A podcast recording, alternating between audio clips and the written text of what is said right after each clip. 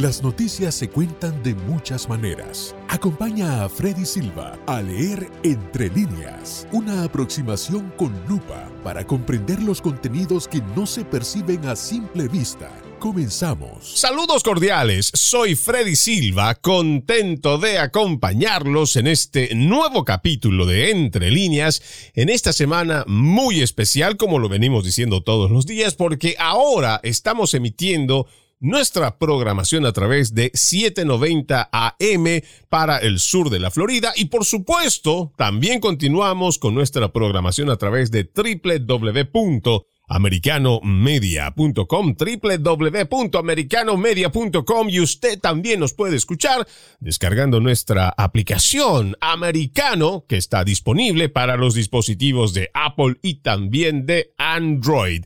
Lo invitamos de la misma forma a que conozca a la familia de Americano y puede ver nuestras publicaciones también a través de las redes sociales. Nos encuentra como Americano Media en YouTube, en Facebook, en Twitter, en Instagram, en Gather, en las plataformas más importantes y nos va a encantar muchísimo no solo conozca, sino también conocerlo a usted y hacerlo parte de la familia de Americano. El día de hoy estaremos hablando de la crisis de opioides y cómo, a pesar de grandes arrestos que se vienen realizando, la cantidad de fentanilo no deja de llegar a través de la frontera a los Estados Unidos y esto está propagando la muerte de miles de personas por sobredosis de drogas. Hoy tenemos como invitado a Robert Arce, un ex detective encubierto del Departamento de Policía de Phoenix. Ha formado parte también del ejército estadounidense durante 10 años, dando asesoría, destacado en Bosnia, en Irak, lo mismo que en Haití y en México, apoyando mucho a los equipos en la lucha contra el narcotráfico y por supuesto, es de gran, de gran ayuda e importancia su análisis. Bienvenido a Entre Líneas nuevamente, Robert. Buenas tardes, Freddy. Gracias por la invitación.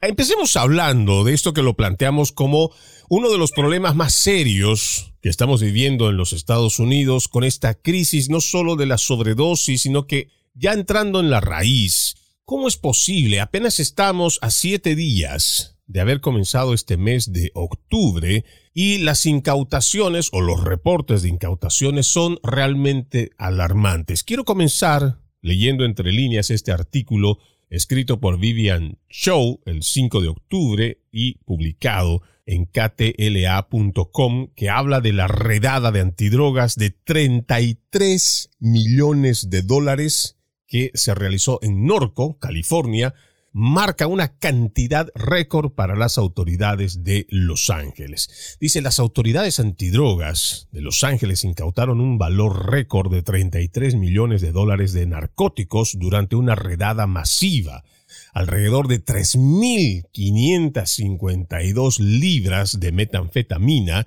y 66 kilogramos, unas 145 libras de cocaína, fueron incautadas por la División de Campo de Los Ángeles de la Administración de Control de Drogas de los Estados Unidos. Y creo que a grandes luces, en las veces que nosotros hemos tenido esta entrevista y hablando precisamente de estas incautaciones en anteriores programas, Robert, tú hacías una comparación y quisiera que por favor a la gente que ahora nos va a escuchar por primera vez en 790 amplitud modulada, cuánto representa o cuántos gramos se necesitan tan solo de fentanilo, vamos a poner en este ejemplo, para que le produzca una sobredosis o incluso pueda llevar a la muerte a la persona que consume esto en exceso. Pues con ah, el fentanilo, lo que hacen es que venden, la mayoría se vende en una pastilla y entonces esa pastilla tiene 30 miligramos y en de 30 miligramos tiene aspirina, tiene otros químicos ahí mezclado y solamente ponen como uno o dos miligramos del fentanilo. Y de ese de ese fentanilo de solamente dos miligramos una persona puede morir que, que está en esa pastilla de 30 y entonces es que es un es una droga tan fuerte tan fuerte que es mucho más fuerte que el que el morfino. Y entonces una persona tomando una pastilla pensando que es una pastilla farmacéutico puede pensar que es un oxycodone y se va a poner tranquilo y entonces se duermen y no despierten y ahí es donde se está muriendo tanta gente. Wow. O sea que con esta pequeña cantidad, una persona que piensa o que mm, ahora no, no sé qué tanta inocencia podrá tener esa persona que cree que solamente le va a dar algún tipo de calmante o relajado, un relajador, vamos a decir, que está pensando esta persona, pero yo pienso que quienes logran adquirir de forma premeditada y que van en busca de este narcótico que es además ilegal, pues yo me imagino que mucha gente lo que realmente no sabe, sobre todo la gente más joven, es esta capacidad mortal que tiene tan solo unos cuantos gramos para poder acabar con la vida. Y ya en lo que va de este 2022 hay más de 100 mil personas muertas por sobredosis y esto nos tiene que preocupar de sobremanera, Robert. Sí, otra cosa, mira, hay tipo, lo, las personas que están tomando estas pastillas o que están usando el fentanilo, hay el, tipo que va para una fiesta y conoce a alguien que tiene una pastilla y piensa que es una pastilla como de oxycodone, que es, un, es una píldora farmacéutica que lo hicieron aquí en los Estados Unidos o en un lugar donde la compraron en la farmacia. Pero entonces también hay las personas que son adictos, que son los adictos que ya tienen años usando orina de México, que en la calle dicen black tar, que es, un, es una droga que llega de México y entonces lo que está pasando, mis contactos me dicen que esos adictos ya prefieren el fentanilo aunque saben que es fentanilo porque no cuesta, pues puedes comprar una pastilla por solamente 5 dólares aquí en los Estados Unidos. wow. o sea, solamente una, una pastilla tan, tan peligrosa, además que estamos viendo que con esto de los eh, llamados dealers de drogas, lo pueden conseguir relativamente fácil. Además, es de fácil acceso porque es 5 dólares para esa pastilla, para lo que podría significar el costo de otros, eh, de otras drogas. Pues también por eso será que es más fácil y que también las personas están cayendo y están falleciendo por esto. Sí, exacto. Y entonces es los, los adictos que en tiempos pasados compraban de 20 o 40 dólares un dosis de, droga, saben que con 5 dólares, si tienen una conexión con alguien de México, la pueden comprar por 5 dólares o si no, lo están comprando por 10. Y con esa droga dura mucho más y es mucho más fuerte. Y lo que está pasando con esos adictos que tenían años y años usando orina, entonces lo que hacen es que están usando esta droga y dicen que es tan fuerte que en 20 minutos, una media hora que consumen esa droga y si no se ponen enfermos, quieren más y quieren más y ya no pueden funcionar porque solamente están viviendo para eh, próximo dosis que están buscando. Claro, y esto también es lo que muchas personas a veces no entienden, ¿no? Uno diría, bueno, es que cada quien, pues con su cuerpo lo que sea, o lo que con su cuerpo, mi cuerpo, mi decisión. El problema es que estas personas no solamente terminan afectando sus vidas, incluso llegan a perjudicar y arrastran a sus familiares más cercanos, a su familia directa, y después también estas personas no pueden tener o no logran tener una vida, digamos, laboral normal, y una vez que van dependiendo cada vez más de esta droga, van perdiendo el trabajo, pierden su ingreso y esto también lleva a mucha gente a que ya no tienen un ingreso, pues van a ir a robar y tenemos una delincuencia cada vez más creciente, Robert. Claro, mira, yo trabajé en grupos eh, donde cuando yo comencé trabajando en grupos eh, de investigadores abiertos, salíamos a la calle para buscar los adictos que ya no podían funcionar, que ya no podían trabajar ya solamente tenían que mantenerse con su adicción robando. Y si están robando, que entran a una tienda para robar y entonces llevan el producto que están robando a un dealer, alguien que está vendiendo droga, o también uh, entrando a una casa o robando, consiguen una arma y andan robando personas en la calle, solamente para el dinero o para algo que pueden vender a ese dealer que tiene el producto. Y esas personas corren mucho peligro porque ellos ya no pueden trabajar. Ellos solamente viven para el próximo dosis. y consiguen el próximo dosis de droga robando y haciendo actos de violencia para conseguir ese dosis. Y claro, esto se vuelve un círculo vicioso, Robert, que hace que estas personas pues encuentren de forma muy difícil una rectificación en sus vidas porque entendemos que hay personas que sí logran con mucha voluntad de esfuerzo, con el apoyo de la familia y amigos, sí logran salir de sus adicciones. Y por supuesto esta gente es muy loable porque logra encontrar incluso una mejor vida y tratan de adaptarse nuevamente en la sociedad aunque quedan ciertos daños que son irreversibles por el consumo y abuso de estas drogas pero, ¿qué pasa con el resto de esa otra gente que, como ya lo menciona nuestro invitado, pues están viviendo solo para su adicción? y que están provocando no solo problemas en su salud, problemas familiares, sino un problema de seguridad en la sociedad. Y esto se va incrementando en la medida que tampoco se hace un esfuerzo más grande, ya sea por parte del gobierno y la sociedad en su conjunto, para poderle hacer frente, ya sea en programas de concientización, en programas que ayuden en la prevención, pero más aún, y creo que este es un tema que lo vamos a desarrollar volviendo de la pausa, Robert, ¿cómo es que sabemos, o las autoridades lo saben, que este fentanilo, que estas drogas llegan desde China? ¿Cómo es que sabiendo que llegando desde allá, pasa todavía por los cárteles del narcotráfico de México para que pueda llegar a suelo estadounidense y nosotros no lo podemos parar? Vamos a la pausa con esa pregunta, ya regresamos con más. En breve regresamos con Entre líneas, con Freddy Silva, por Radio Libre 790 AM.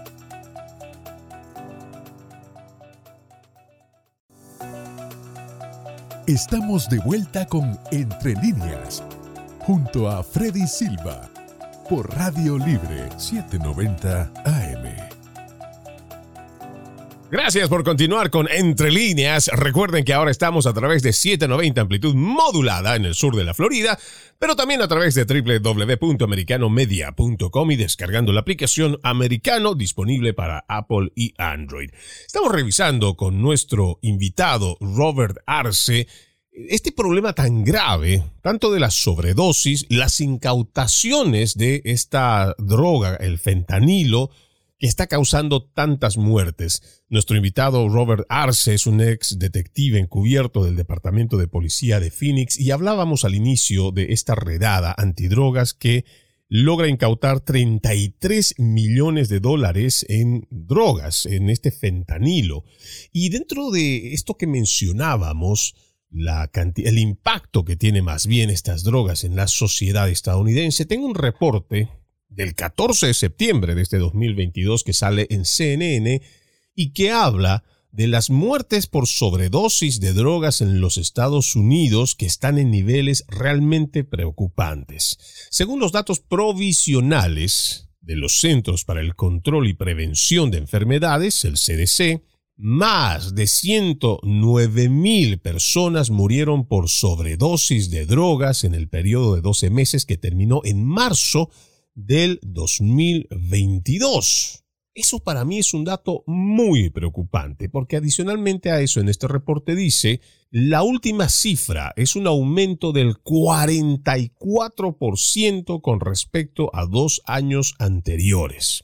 Esto debería llamarnos la atención profundamente, Robert, pero la pregunta con la que te dejé antes de ir a la pausa, Sabemos que esto viene de China en su mayoría, pasa por el cártel del narcotráfico y sabemos que hay una grave, un grave problema en la frontera. Hay una crisis en la frontera y tenemos un gobierno como el de Joe Biden que no es capaz de hacerle frente o por lo menos tomar en serio, como si realmente se tratara de una crisis, la crisis migratoria, la crisis de tráfico de drogas, tráfico de armas, tráfico de órganos, la trata y tráfico de personas y no se hace una labor como se tendría que hacer, o por lo menos consideramos hacerle una lucha frontal.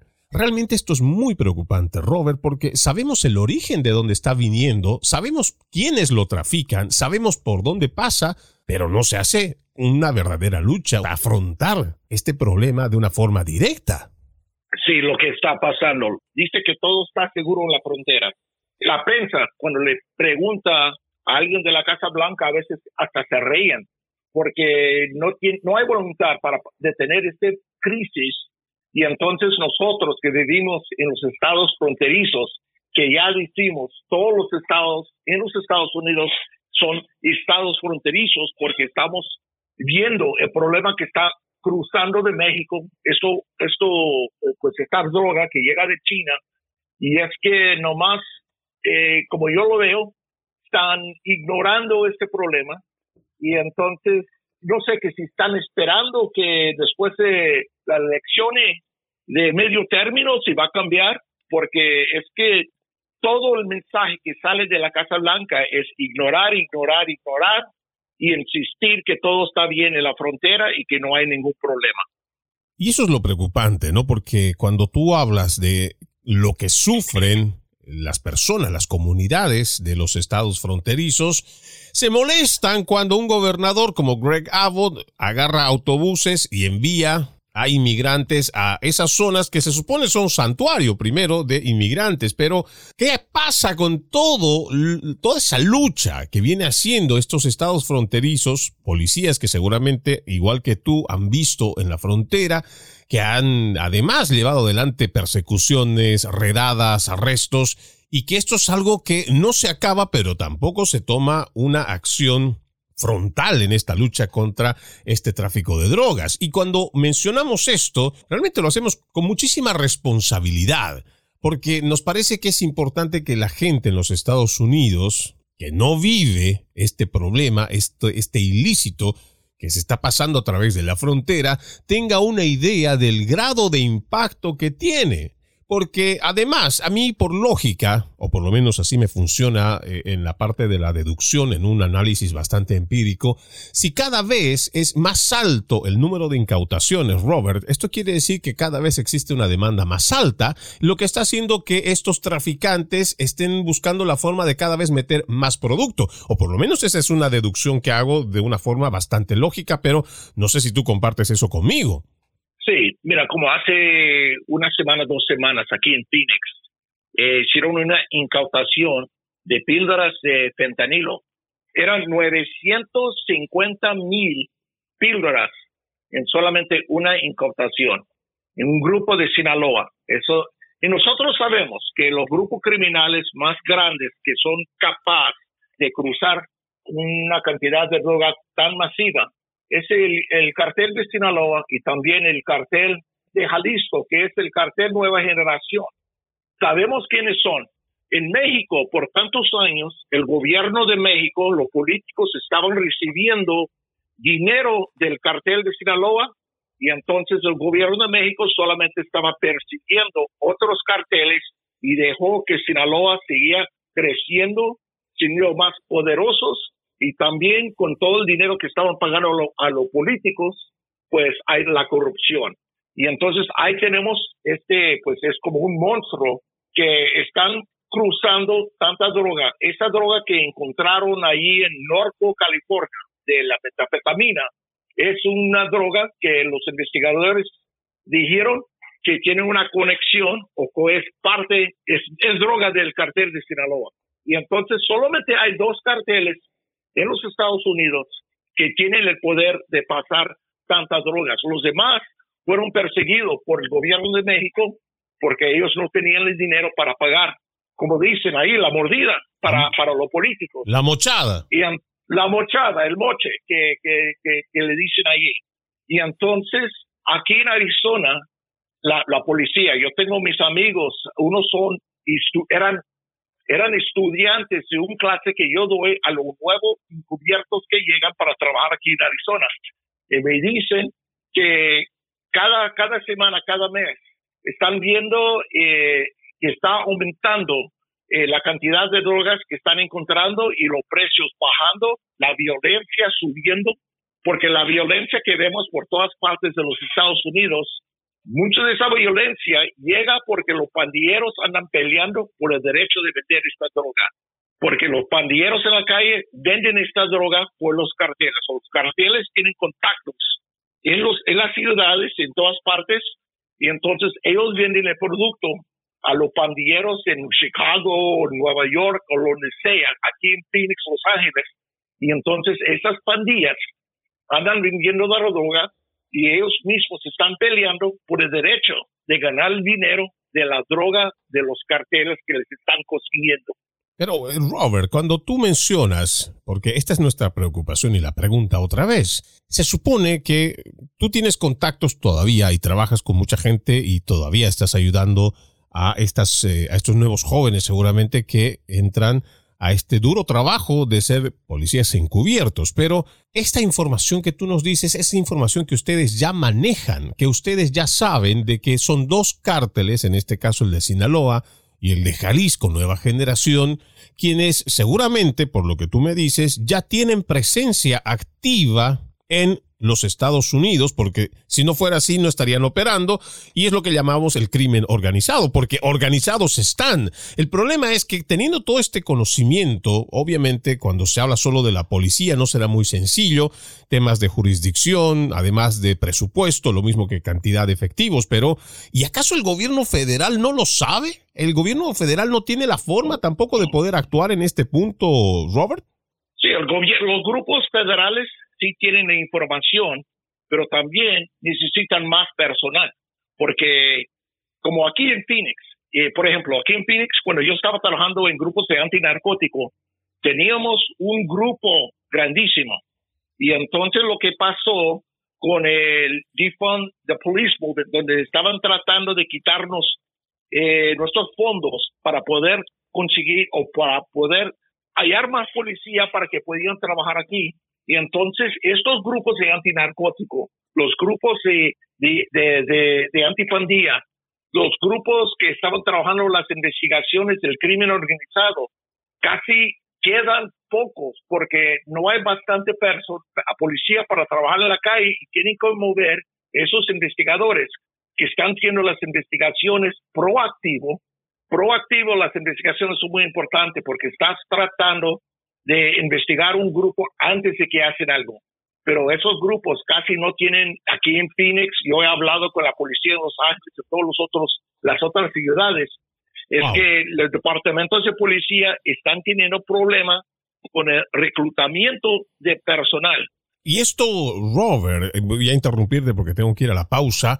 Quiero que nos entres en más detalle para que la gente pueda saber cuál es el impacto de esto que para nosotros es muy grave, que es esto del defund de police, un movimiento que llevan adelante muchos eh, políticos de izquierda, sobre todo los del Partido Demócrata, para que la gente sepa cómo esto está impactando a nivel nacional. Vamos a la pausa. Ya regresamos con más.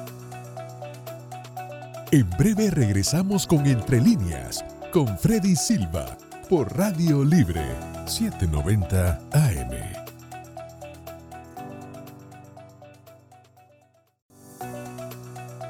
Estamos de vuelta con Entre líneas, junto a Freddy Silva, por Radio Libre 790 AM.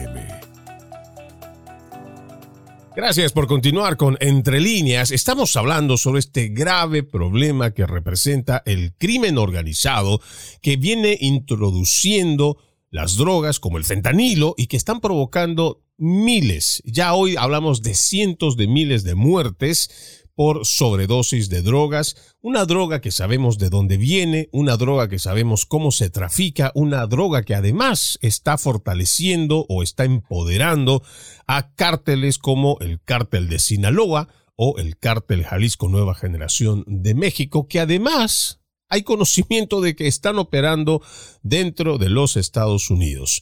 Con nuestro invitado, Robert Arce, un ex detective encubierto, hablamos sobre este tema tan lapidante que ha sido el movimiento de Found the Police, desfinanciar, quitarle fondos a la policía, y quiero que nos expliques con más detalle, Robert, cómo esto realmente impacta, porque de por sí ya tenemos un movimiento también o contramovimiento, podríamos decir, de muchos efectivos de la policía que son muy buenos, que además son amantes de la orden y la ley, pero que también están renunciando precisamente porque en muchos estados, sobre todo demócratas, los más liberales, se les está quitando autoridad. Y mediante leyes se están haciendo también que sean más protegidos los criminales y los que hacen justicia o los que van a buscar parar el caos se están viendo reducidos tanto en autoridad pero también en beneficios lo mismo que en sus ingresos o las oportunidades mismas con esto que nos lleva el Defund the Police. Explícale por favor a la gente, Robert, para que pueda entender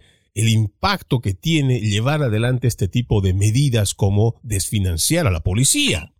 Sí, lo que pasa es que mucha policía que están trabajando, policías que, que quieren trabajar y que quieren hacer, pues, ayudar, limpiar los barrios más conflictivos donde hay mucho crimen y entonces con este movimiento se quedan demorados que dicen pues no quiero salir, no quiero hacer mi trabajo porque solamente me van a castigar y entonces tienen miedo porque también es muy importante, mira, cuando yo empecé mi carrera, cuando yo tomé el examen de ser policía, yo fui y tomé ese examen en un día con casi mil personas, mil personas que, que querían entrar de policía y yo tomé ese examen tienen que hacer un estudio de seguridad, tienes que pasar y todo, un background check y todo, un chequeo de tu, tu, tu background tienen que hacer.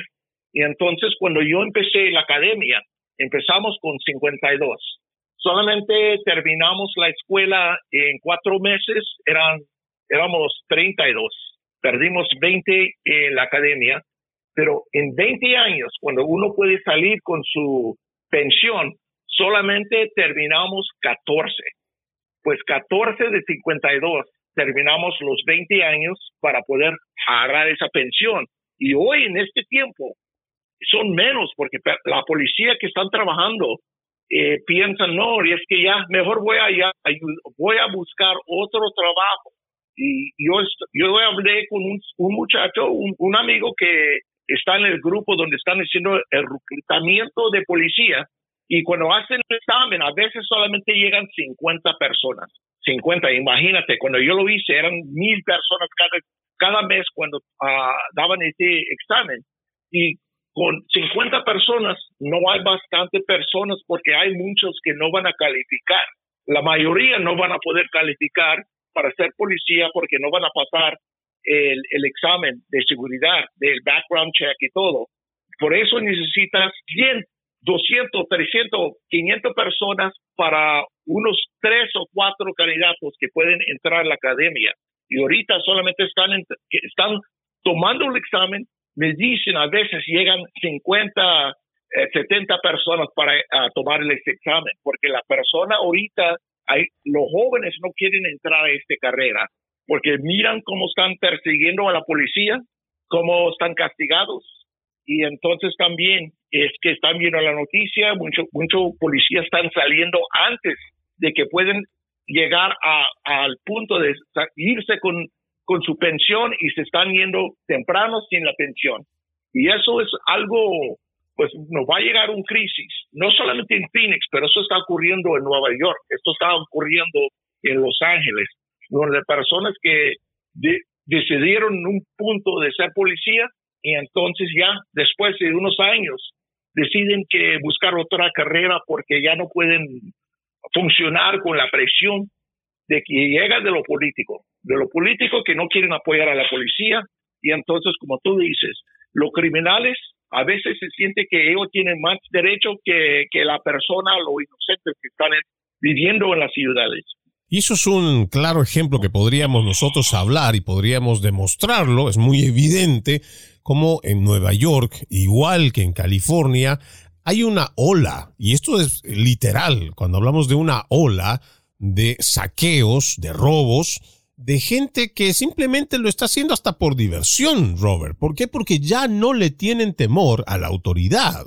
Eso que antes hablábamos nosotros de decir que el oficial era la representación misma de la ley y que debías respetarla y que debías cumplir con la ley y por supuesto habrán episodios que seguramente han llevado a la molestia, sobre todo de la comunidad afroamericana, pero eso no quiere decir que vamos a desprestigiar, ridiculizar y vamos a excluir o peor aún llevar adelante movimientos como el que estamos eh, viendo desde el 2020, que lleva adelante organizaciones como Black Lives Matter, como la promueven por lo menos, y también promotores, los demócratas del ala más radical de izquierda. Hoy dicen que no, incluso públicamente salen a decir que no, pero tenemos la evidencia guardada de cómo muchos de estos políticos demócratas promovieron este movimiento del defund de police, el quitarle respeto también a las autoridades. Y esto está trayendo más delincuencia. No hemos necesitado ni siquiera cinco años para ver los efectos, porque apenas ya ha pasado un año y medio, digámoslo así, y estamos viendo cómo esto realmente nos está dejando indefensos, pero también ante una ola cada vez más creciente de esta delincuencia. Pero volviendo a esto que hablábamos desde el principio, Robert, que tiene que ver con las incautaciones de fentanilo, aquí tengo otro artículo que, a diferencia de, de la incautación que se logra en Norco, California, aquí hay otro que hace la Oficina de Campo de San Diego, que hace otra incautación de valor de 4.1 millones de dólares entre la semana del 18 al 24 de septiembre. Entrando en la lectura, dice, los oficiales de aduanas y protección fronteriza en la oficina de campo continúan realizando importantes arrestos por un valor de más de 4.1 millones de dólares en sus puertos de entrada, 11 decomisos significativos en lo que va de la semana. Cada vez la cifra es más alta, Robert. Y cada vez el trabajo que tiene que hacer, por supuesto, los agentes es modernizarse, actualizarse. ¿Y cómo lo hacen si no hay fondos? ¿Cómo lo hacen si cada vez más bien quieren quitarles el dinero? Sí, es, muy difícil porque como la patrulla fronteriza, la patrulla fronteriza tiene un trabajo que ellos tienen que hacer, pero hay tantos ahorita de los, de los agentes, de los oficiales, que solamente están cuidando, están cuidando migrantes. Cuando están, cuando se entregan, ellos tienen que ir y cuidar migrantes y no están haciendo, no están haciendo patrullaje por la carretera donde siempre tienen sus checkpoints, los chequeos donde están, tienen un, checkpoint de seguridad para ver si carros tienen uh, drogas. Y entonces cuando yo hablo con mis amigos que trabajan con la patrulla fronteriza, dicen, nosotros solamente estamos cuidando migrantes y no tenemos bastante persona para cuidar la carretera. Ya cuando alguien pasa la frontera, en tiempos pasados, eh, esa persona tenía que cruzar más chequeos, más checkpoints por la carretera y ahorita no tienen personas y está totalmente abierto. Claro, y eso lleva a que el mismo crimen organizado diga, bueno, que están ocupados cuidando a ver cuántos inmigrantes indocumentados y los que pueden logran detener o llegan a llevarlos hasta una oficina mm, de migración, pero significa que el resto de la frontera que de por sí está abierta, y hay que decirlo así, estamos lamentablemente Primero, con una frontera que no se ha terminado de construir porque los demócratas decidieron, a la cabeza de Joe Biden, detener la construcción del muro. Segundo, han llevado adelante políticas que invitan más bien a la gente de Centroamérica y del resto del continente a que vengan porque las políticas son más de bienvenida, porque incluso les dan dinero para la defensa ante un juez de inmigración en otros lugares como California se propone el darle un seguro de salud gratuito a los inmigrantes indocumentados. O sea, existen beneficios como el que hemos venido escuchando igual, que para el que llega lo van a llevar a un hotel, le van a dar transporte. Hay ofertas más bien para que la gente venga a este lado de la frontera en vez de hacer un trabajo frontal a esto que es la migración descontrolada primero y segundo, dejar que los efectos de la patrulla fronteriza también hagan este control, este chequeo del tráfico de drogas que está matando miles y miles de personas todos los días en los Estados Unidos. Vamos a la última pausa aquí en Entre Líneas. Ya regresamos con más. En breve regresamos con Entre Líneas, con Freddy Silva, por Radio Libre 790 AM.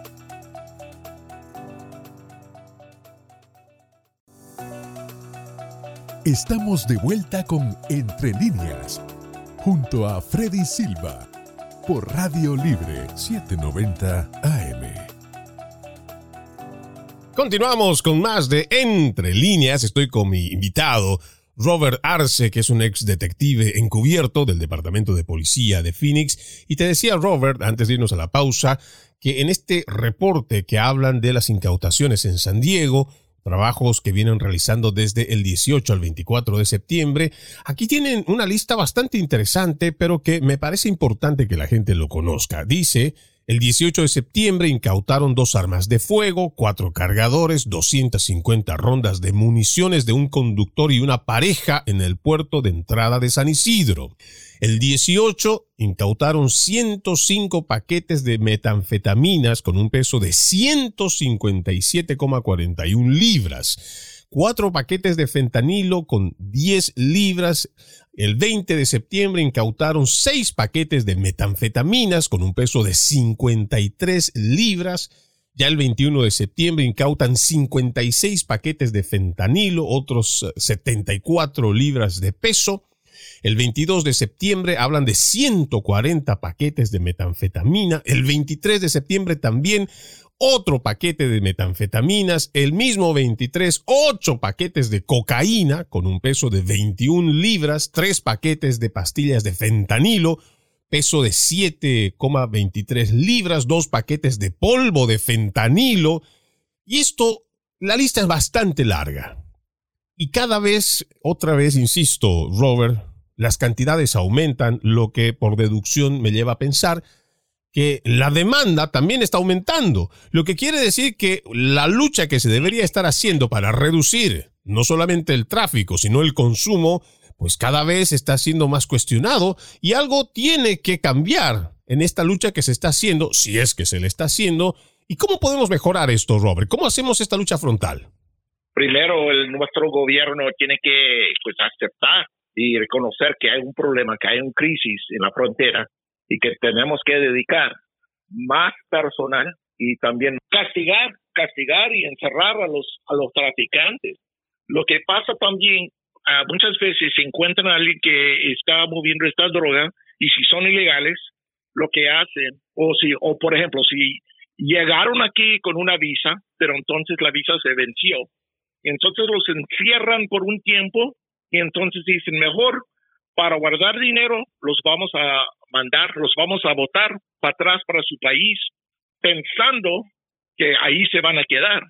Pues no hay nada de control en la frontera, pues esa persona, esos criminales que saben que pueden tomar riesgo, que si los van a encerrar, no van a estar encerrados mucho tiempo, los votan para México o para Centroamérica, toman una vacación y regresan y ahí están porque es como un, para ellos es una vacación para ir, regresar a su país.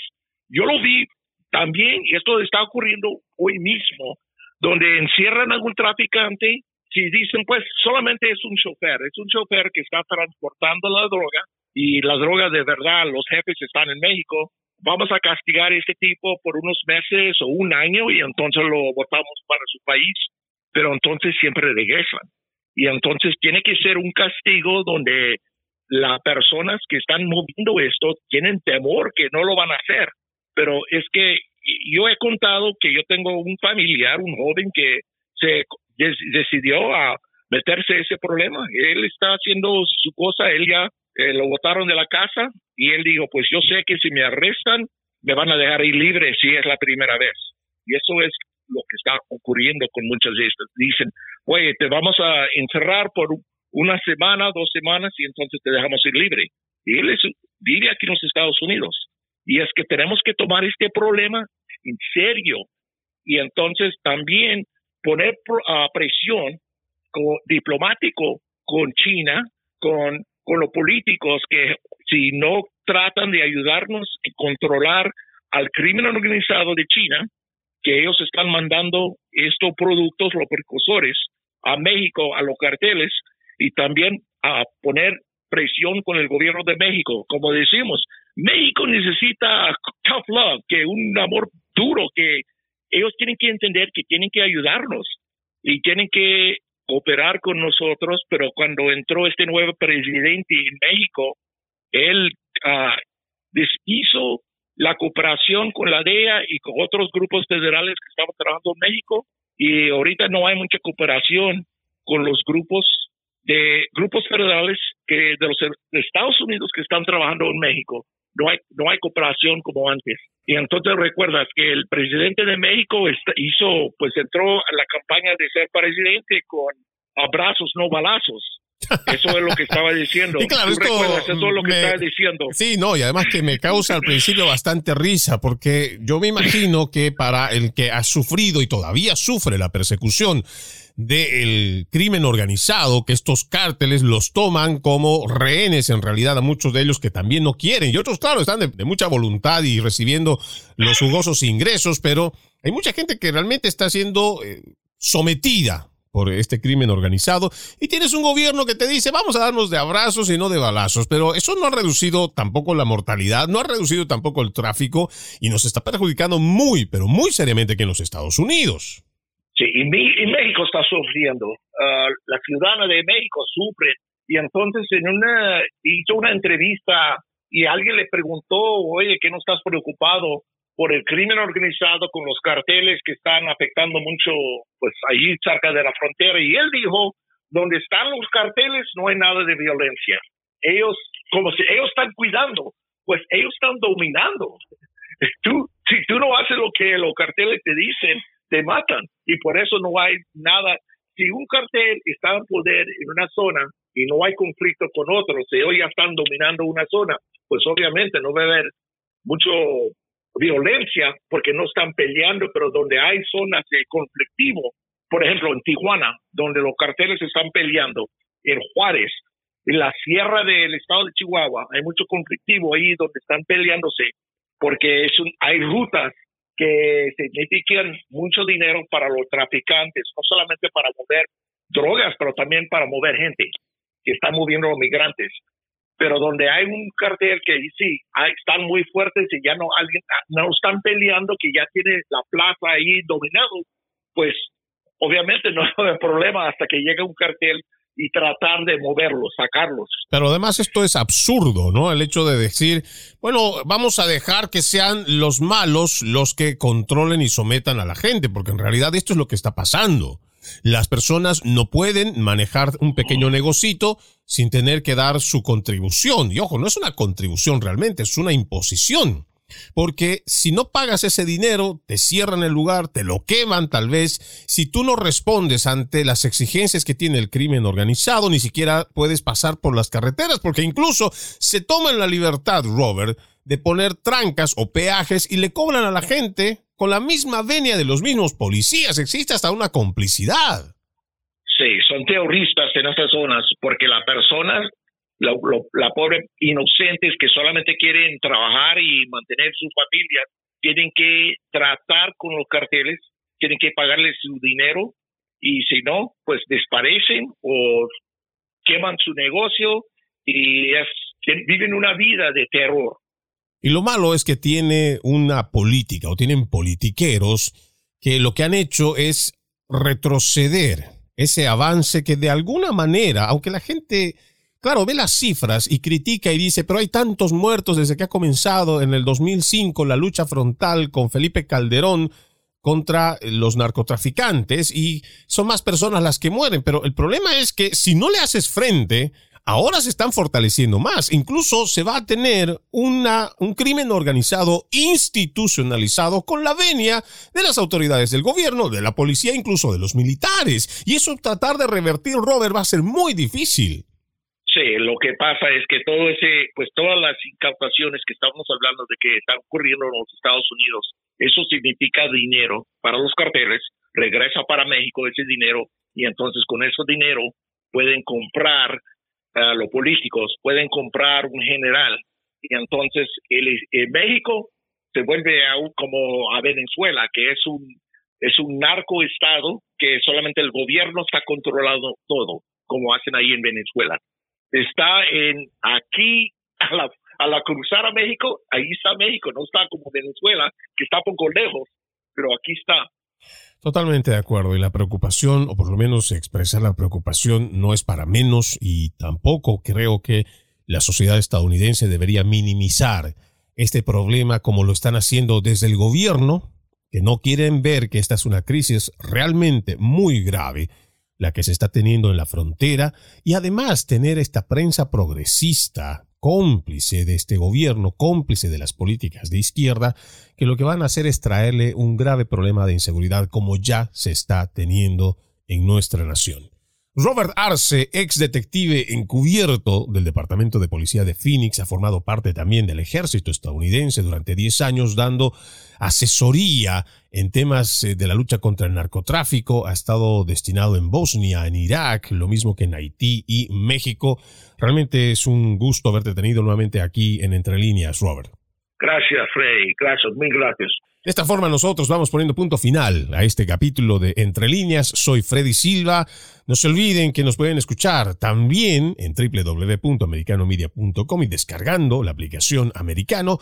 Y a partir de esta semana estamos a través de 790 amplitud modulada. Sigan con nuestra programación. Permiso. Entre líneas, un programa en el que leemos un poco más de lo que está expresamente escrito o dicho. Conéctate con nosotros de lunes a viernes a las 2 pm en vivo por Radio Libre 790 AM.